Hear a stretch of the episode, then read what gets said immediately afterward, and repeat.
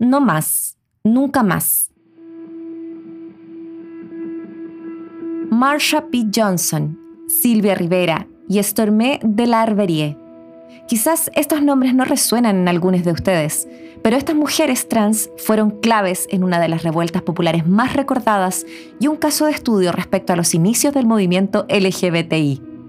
El lugar es el bar Stonewall Inn, ubicado en Nueva York, un espacio seguro para lesbianas, gays, bisexuales y transgéneros, así también el refugio de trabajadoras y trabajadores sexuales y personas sin hogar. En 1969 aún era ilegal ser homosexual en muchas partes de Estados Unidos y por lo mismo estos lugares que celebraban la inclusión y la diversidad eran muy valorados entre la comunidad LGBTIQ les contertulies que ahí acudían no eran solo clientes, sino que una verdadera familia vinculada por el apoyo y cariño ante todas las discriminaciones que sufrían cuando pisaban fuera de ese espacio seguro. No solo la violencia física, que por supuesto existía, sino también la estructural, que provocaba que muchos ocultaran su realidad con miedo a perder trabajos y formas de vida. En esos años eran comunes las redadas policiales, pero la madrugada del 28 de junio del 69 todo cambió. La rabia acumulada por la persecución y el maltrato derivó en una batalla campal. Marsha y Silvia, dos trans que ya estaban hartas de que la policía revisara sus partes íntimas solo para saber si sus vestimentas correspondían a la definición de su género, se negaron al procedimiento y comenzaron a forcejear con la policía. Esta tensión crecía a medida que se escuchaban gritos como poder gay o lo superaremos en la calle.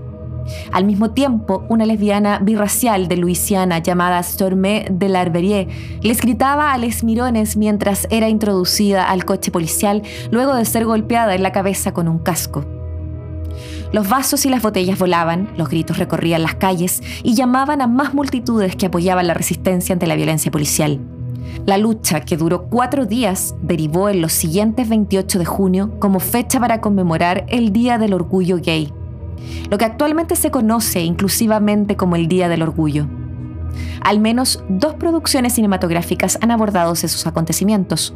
Una muy respetable de 1995 dirigida por el inglés Nigel Finch y la otra, para el olvido, de 2015, perpetrada por Roland Emmerich.